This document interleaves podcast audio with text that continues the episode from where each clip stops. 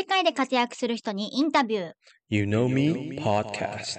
この番組は、マキオとショーンが海外で活躍される方にインタビュー形式でお話をお伺いします。毎週金曜日更新。Spotify と YouTube では音声だけではなく動画でお送りしておりますので、こちらもチェックしてください。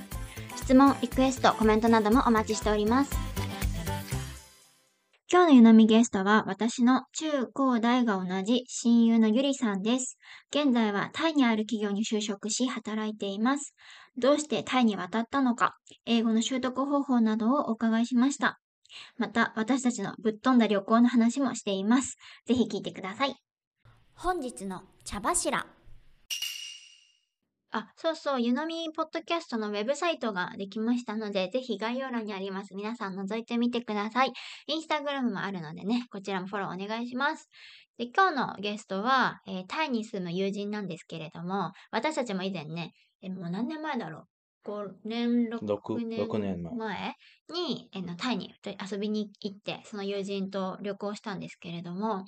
その時になんか忘れられない思い出としては、あの、夫が屋台で虫を買ってむしゃむしゃ食べてて、ね、はい翌日もあれも朝ごはんでした。ね、バッタかな？グラスホッパー。あはい、タイではそんなにめちゃくちゃ珍しいとは言えなく、結構まあ売ってるとこに売ってるって感じで、バッタの揚げたやつだよね、フライ。で、スナックみたいな感じで、本当になんかフライドポテトみたいな感覚で食べてて、まあなんか普通にむしゃむしゃ食べてるからすっごいびっくりしたんだけど、で、全部食べきれなくって、ちょっと残っちゃって、で、それを次の日、あの、ホテルに持って帰って、ホテルで、あの、ベッドの上で朝ごはんとしてむしゃむしゃ食べてて、え？みたいな感じだったけど、美味しかった？美味しい。どんな味？ピリ辛い、あの、ポテチって感じで。ポテチ？ポテチ、え、ポテチとエビの子供って感じで。まあね、虫は昆虫食は今、こう、栄養価でね、評価されてるっていうまあ面、今じゃない、ないでしょ。昔からあるでしょ。日本もあれ、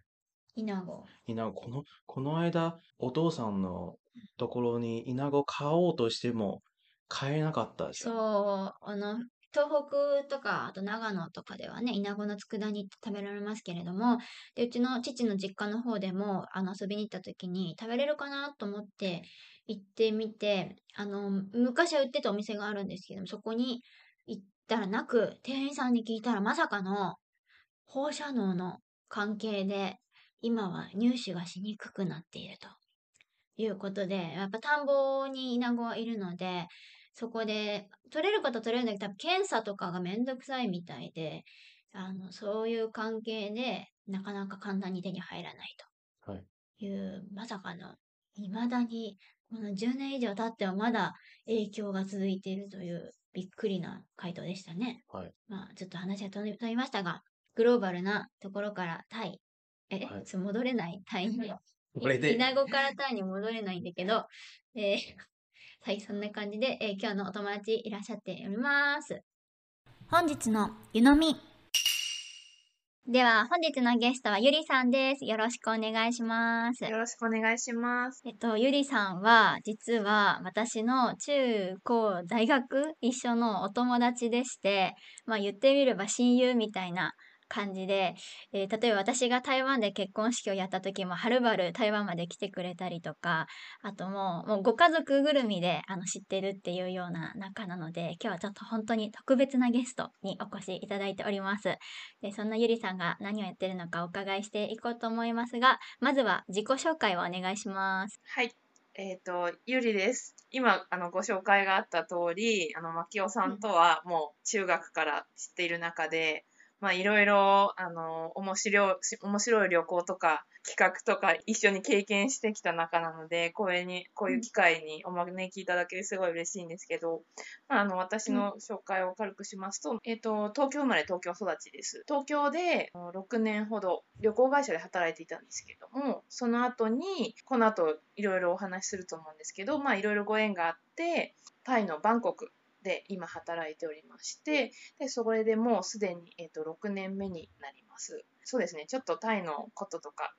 いろいろお話しできればと思うので、はい、今日はよろしくお願いいたします。はい、よろしくお願いします。そう、さっきはちょっと話にあった 我々の社会人になりたてのちょっとファンキーな旅行の話もちょっとしてみましょうかね。そう、社会人になりたてで、まあ、あんまり簡単に有給が取れないっていうところもありまして、いかに有給を取らずに、あの、海外旅行に行けるかっていうのは挑戦してたんだよね。なかなかあの頃はまだあの SNS もあまり活発じゃない時代で、なんかよくあんな企画を思いついて本当にやってたなと思って、今だったら絶対に SNS で発信してる内容だよね。あ、そうだよね。YouTube にしたらさ、結構売れそうだよね。面白かった。っていうので、内容、企画の内容は、え、まず最初に行ったのどこだ？一番最初、韓国？韓国が最初だ。は、でも、韓国はまあ普通だよね。2泊3普通だね日で。それはよくありがちで、次がタイ？タイ、タイだね。なかなかきつかったね。?1 泊4日？一泊四日っていう。金曜日の夜仕事終わりに羽田に集合して、で、土日丸々遊んで、月曜の朝に羽田着いて、そのまま仕事みたいな感じだよね。いや本当にあれはもう若いからできたっていう感じで、もういろんな人にこの話をすると、もう一泊四日の意味がわからない言われ、す言われる言われる。すごいネタになるよね、これね。ごいネタになる。いまだにあの伝説の。そういやでももう旅一個伝説があるじゃないですか我々それを超える伝説だね。最後に、えーロシアのウラジオストクに2人で行きましたね はい。じ実はこう知られてないんですけれどもウラジオストクは韓国ソウルよりも早く着く場所なんですよねそうですよね、実は。でそこからあのシベリア鉄道に乗りハバロフスクまで行くっていう すごいロマンティックな旅行でしたよね。3連休でだんですけど、すごいうん。満足感が、なんていうか、こんなに充実してる 弾丸旅行ないよなっていうぐらいすごい内容だったね。うん。そうそう。だって言ってみればやっぱロシアってねヨーロッパに入るわけだから、2泊3日でヨーロッパ行ってきたってねすごいよねすごいよね。これもう本当になかなかの伝説だね。うん、超いいネタに今でもなってるね。そうですなっ。ていう感じで そう我々の旅行ネタはもういろいろあるんですけれども まあじゃあちょっと本題にそろそろ移りまして今のお仕事内容について教えてください。はい。えっと、今は、本社は実はシンガポールなんですけど、えっと、その会社のタイのオフィスで働いてるんですけど、えっと、某ホテル予約サイト、国際的にあの、いろんな国にあのオフィスを持ってる、えっと、ホテル予約サイトなんですけれども、私はそこのタイオフィスで、ローカライゼーションをしています。で、言語のローカライゼーションなんですけど、まあ、簡単に言うと翻訳です。ただ、あの、翻訳ってっていうだけではなくて、英語がベースで作られているサイトなので、発想がもう英語で作られているってことで、その言語をあの翻訳するときに、その文化的な背景とかを考えて、そのマーケットに一番合った翻訳の仕方をするだとか、このマーケットにこのプロダクトを出すときは、こういうふうに変えた方がいいだとか、そういう助言をするようなポジションで働いております。なるほど。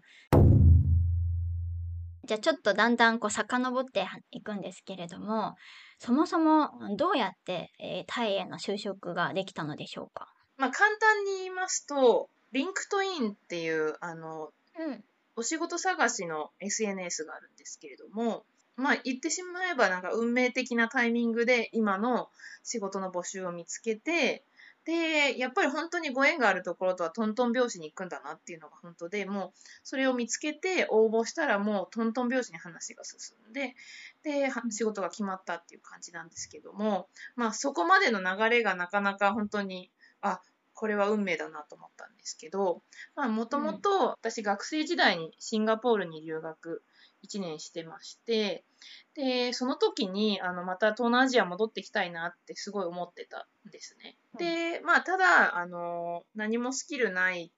かったり、社会人経験なかったりすると、どんな職に就けるかが分かんなかったので、まあ、まずは一旦日本で働こうと思って、で、しばらく働いていました。で、まあ、6年ぐらい経った時にもうそろそろかなって、潮時かなって思ったので、特に何も決めずに仕事を日本で辞めたんですね。で、うんその後、とりあえずもう自由な時間できたから旅行しようって思って、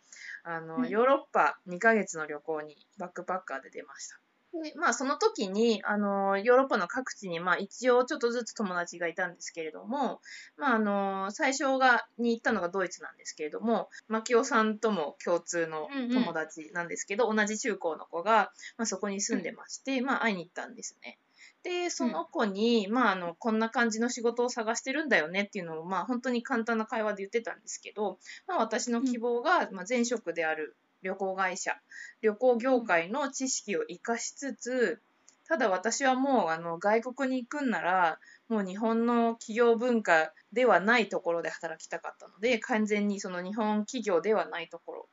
で働きたいなっていうのを、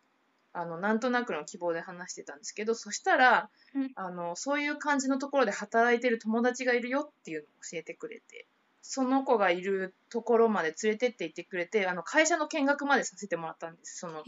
マジですごい。で、あと、後々知るんですけど、実はその会社が私の同じグループの傘下の会社だったんです。そうなんだ。その会社行った時に、まさに私今ししてる仕事を友達の友達がしていて、こんな仕事があるんだっていうのをそこで初めて知りました。その時に、まあ、こんな仕事があるんだっていうのをちょっとびっくりして感動したんですけど、まあ、リンクトインの存在は知ってたので、もうその業種で検索をかけてみたんです。なんか出てないかなってはい。そしたら、私の今の会社のポジションが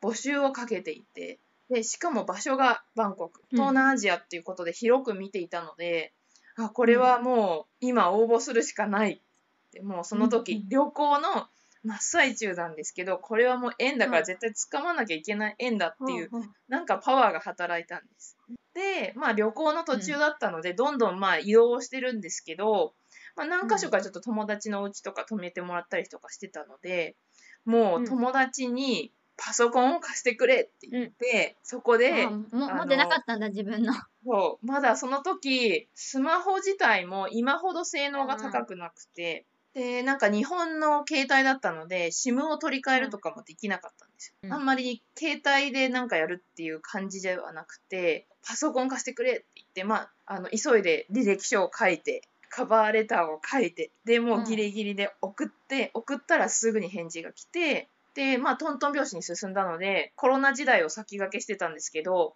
全部面接をスカイプでやりました。もう旅行先で、あの、本当にヨーロッパの各旅行先で、ホテルの部屋で話して、面接をしてっていうので進んでいって、で、日本帰る頃に最終面接で、もうそれで、おあの、内定をいただいたっていうのが流れです。タイミングバッチリじゃん。もうバッチリ本当に運命的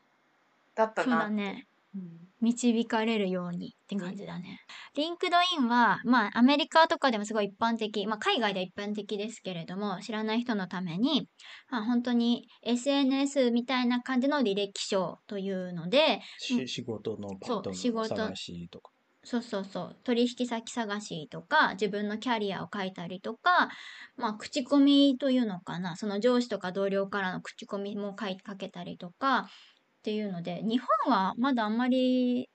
一般的じゃないのかな？そうだね。なんか、たまになんか大学生と話す機会があって、まあどういうふうに、あの、ここのお仕事見つけたんですかって言った時に、リンクトインって言ってもあんまりピンときてる感じがなかったので、まだ日本では浸透していないのかなっていう印象があります。うんうんうん。ですね。じゃあ、海外で、まあ、就職を考えたときは、まずもう、それが必須という感じになりますので、ね、ぜひ調べてほしいですね。そうですね。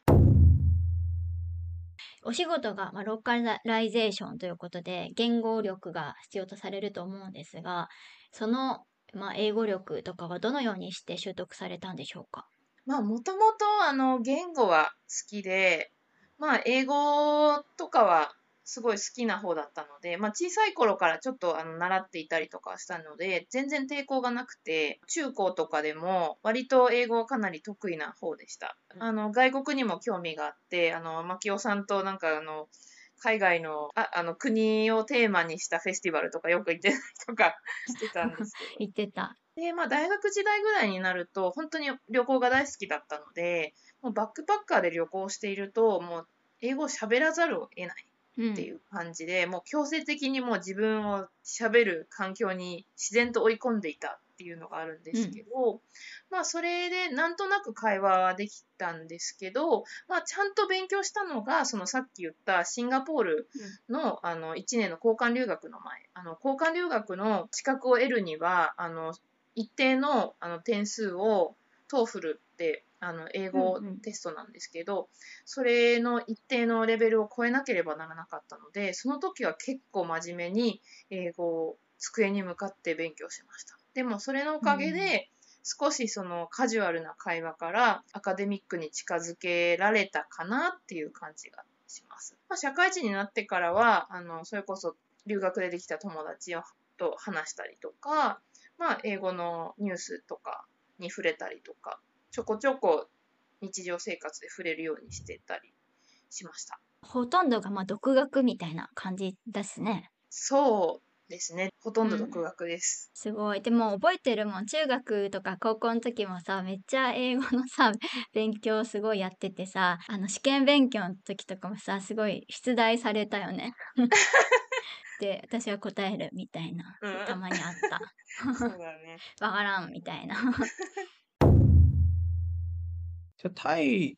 もう6年で働いて、タイ語も少しずつもしかしてもう流暢に話せるかなという。はい。えっと、タイ語は勉強し続けてはいるんですけど、やはりあの、働いてる会社がもう英語がもう共通言語の会社で、で、そこで働いてるあのタイ人の同僚たちも本当にもうすごく流暢な英語ができる人たちばっかりが来ているので、タイ語を使う機会は日常的にはあまり実はないうん。ルーティンになっています。はい。なので、まあ本当に日常で使うとしたら、なんか物を買うときとか、食べ物頼んだときとか、基礎的な会話しか必要がない状況になってしまっていて、勉強はしているものの、ただ6年住んでますっていう言えるほどの レベルに達してないので、もうちょっと努力必要かなって思ってるようなレベルです。いや、でも、あとそうだ、ゆりはあの中国語もできますからね。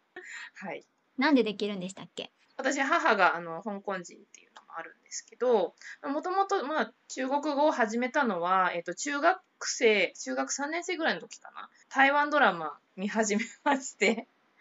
で、その時、あの、オーディエンスの方知ってるかわかんないんですけど、あの、花より団子の台湾版がすごい大ヒットしたんですよ、その時。で、その時にちょっとハマって、まあ、ずっとなんか日本育ちであまりその香港の方とか中華圏の文化とか言語にあまり触れてこないあの生活をしてたんですけど、ちょっとそういうのに興味持って、じゃああの中国語ちょっとあ勉強したいなって気になって、で、まあ台湾ドラマ見始めて、NHK のあの中国語番組見たりとか、で、見たら面白いなと思ってハマって、やっぱ10代の頭なんで、ちょっと見るだけで発音もすぐ覚えるんで、だからスルスルスルスル入ってきて、で、もう台湾のバラエティ番組、台湾の音楽、もうたくさん聞いて、それでどんどん吸収して、で、なんとなく喋れるようになってったみたいな感じです。すごいっす。多分私より詳しい、全然。あと、すごい覚えてるのは、ゆりはお兄ちゃんがいるんですけれど、お兄ちゃんのスペイン語の習得方法も教えてもらえますか？兄も、あの、負けじと言語オタクなんですね。で、まあ、やっぱりその中学生ぐらいからすごい独学で英語勉強してたんですけど、うん。なんかまあ、もう一言語ぐらいやりたいなって思ってたみたいで、そのスペイン語、多分中学生、高校生ぐらいからなんとなくは始めてたと思うんですけど、一応独学で勉強してたものの一番伸びたのが大学生の時で、で、彼もあの、バックパッカーが大好きな人なので、まあ、南米周遊バックパッカーを知って、で、その時にもサバイバルでスペイン語を磨いたっていうのがあります。そうで、なんかそれでさ、帰ってきてからもさ、忘れちゃうじゃんって思ったらさ、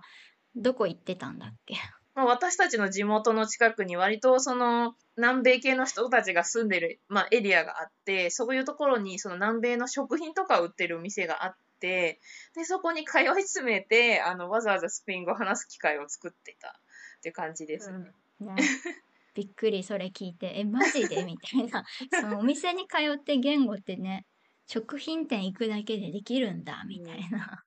ね、なんか余談なんですけど、私も若干それをコピーして、学生時代ですけど、池袋に今ではもうあの、新ニューチャイナタウンって言われてるようなあの場所があると思うんですけど、大学生の時には、あんまりまだそんなお店なかったんですけど、1、2店舗だけあって、で、たまにそのお店に行ってうん、どれだけあのバレないかっていうので、頑張って中国語喋ったりとかしていました。でも自分だけの挑戦ってことだよね。そう、自己満の世界。100万の世界。では話は変わって、タイ生活6年ということですが、タイ生活のいいところ、大変なところを教えてください。まずあの大変なところの方が私は少ないので大変なところから言いたいんですけど、まあタイはいで大変なことって言ったらもう私は主に3点で、まあまず大気汚染です。まあでもこれはあまり日本にない苦労なので本当にそうだね。辛いうんです。ひどい時は本当に外が真っ白で見るからにあの汚染されてるっていうのが分かって、PM2.5 みたいなね。PM2.5。まあ、あの、タイの場合原因は、あの、北部の野焼きなんですけど、まあ、それがひどいのと、それは寒気なんですけど、寒気が終わると雨季が来るんですけど、今度は洪水ですね。よくニュースになってますね。はい。もう、特にバンコク、私が住んでいるバンコクはもう洪水がひどくて、で、それがまあ、あの、まず、日本ではあまり、日本というか、まあ、少なくとも東京ではあまり見ない、しない苦労です。3つ目が、外国人料金です。っていうのも、えっと、結構、地方の観光地では、入場料を二重に設定しているところが割とあって、で、タイ人の方が例えば20バーツとかだったら、外国人は200バーツになってたりとか、10倍。うんっていうことがたくさんあります。で、ただ、観光立国なんで、まあ観光でその収入を上げたいなっていう気持ちはわかるんですけど、私みたいにこっちに住んでる外国人は、タイ人の方と同じように納税をしているので、ちょっうんとあの不公平だなっていつもちょっと感じているうんうんっていうのが、そうだね。まあだね。それが主にタイ生活で大変なことかなっていうはい。うんじゃあ逆にいいところは？いいところは、まあ、あの、たくさんあるはあるんですけど、人が本当におおらかです。なんか一番感じるのは、なんか小さなことは気にしない気にしないっていう感じで、あの、サバイサバイって言葉があるんですけど、英語で言うと take it easy みたいな、そういう感じの言葉があって、みんなまさにもうその精神なんですね。日本に帰った時と、まあ、あの、タイにいる時で、やっぱ一番差を感じるのが電車の中なんです。やっぱ日本というか、まあ、東京ですね。東京ってやっぱりその、すごく忙しい街で働いてる人たちが乗ってくる電車とかは、やっぱり疲れていたりとか、その余裕がない感じがすごくやっぱ電車に乗った瞬間にすごく感じるんですね。まあ皆さん疲れているので仕方ないかもしれないんですけど、まああまりその席の譲り合いとかは気軽じゃないっていう感じがあるんですけど、もうタイでは全然私みたいな年齢の人でも重そうな荷物を持ってるっていうだけで向こう側から席を譲ってくれたりとか、それぐらいなんかみんな心余裕があって、で、なんかちょっと電車混んでるからもう次の電車でいいや、みたいな。人がすごくおおらかっていうのがやっぱりいいところなんですけど、まあ、バンコクに関して言えば他には、その、ローカルな生活も楽しめるし、あとはバンコクは本当に国際都市なので、もうちょっと歩けばもういろんな国籍の人がいるので、いろんな国の友達が作れるっていうのはうん。あります。いろんな国の料理も楽しめたり、まあ、タイ料理の美味しいものもあったり、であとは実はバンコクって世界で2番目に日本人の人口が多い都市なんですね。うん聞いたことあるわ。そうだよね。でちなみに1位はロスで2位がバンコクなのですごい日本人向けのサービスも充実しているのでもう暮らしやすい、まあ、季節感があまりなくなるっていうのは、まあ、日本人的にはちょっとあのうん違和感があるかもしれないんですけど、そこを除いたら本当に快適なところです。で、私がね、学生時代話を聞いてた時、やっぱりその大学の時にシンガポールに行ってたから、うん。割とまたシンガポールに戻りたいみたいな感じを聞いていたんですけれども、けど、あの、蓋を開けてみればタイになってて、え、タイシンガポールじゃないの？みたいな感じになったけど、なんかいろいろ話を聞いてたら、やっぱシンガポールはまあ素敵な国だけどね、どうしても面積が小さいっていうところがあるけど、まあタイは本当に広いから、なんかいろんな場所にも行けるし、タイからまたね、シンガポールにもちろん遊びに行けるし、いろんなとこに飛べるっていうのも魅力ですよね。確かにそうです。なんか、うんやっぱタイは実はもう77県もあるんですよ。そんなにあるの？77県あるんで、まあ単純に1ヶ月に 1, 1県行っても7年ぐらいかかるっていう。そんなあるんだ。知らんかった。で、面積は日本の1.5倍ぐらいあるので、1.5までいかないかな。1.3とかかな。日本よりも広いので、本当に見るものがたくさんある国です。うん。もうビーチから山から平原から都市から何でもある国なので、うんうんまあで観光立国なのも納得って感じあとゆりはあのスキューバもできるからね。ですです。もうあの最高の場所です。スキューバやりたい人は。ゆりは、まあ、私はよく知ってますけれども、もう学生時代からずっと、まあ、将来的には海外でみたいな感じで、えー進んでて、あの、最後、最終的にこう夢を叶えてるわけなんですけれども、まあ、現在、じゃあ海外に出たいと思っている学生さん、もしくは社会人の方とかになんかアドバイスはありますか？まあ、まず、恐れずに挑戦してくださいっていうのを言いたいんですが、ただ、やっぱり準備は必要だと思います。その言語は、やっぱ行ってからでもある程度カバーできると思うんですけど、実際海外に行って自分の何が活かせるのかっていうのは、就活みたいな話になってしまうんですけど、やっぱ自己分析って本当に必要だなって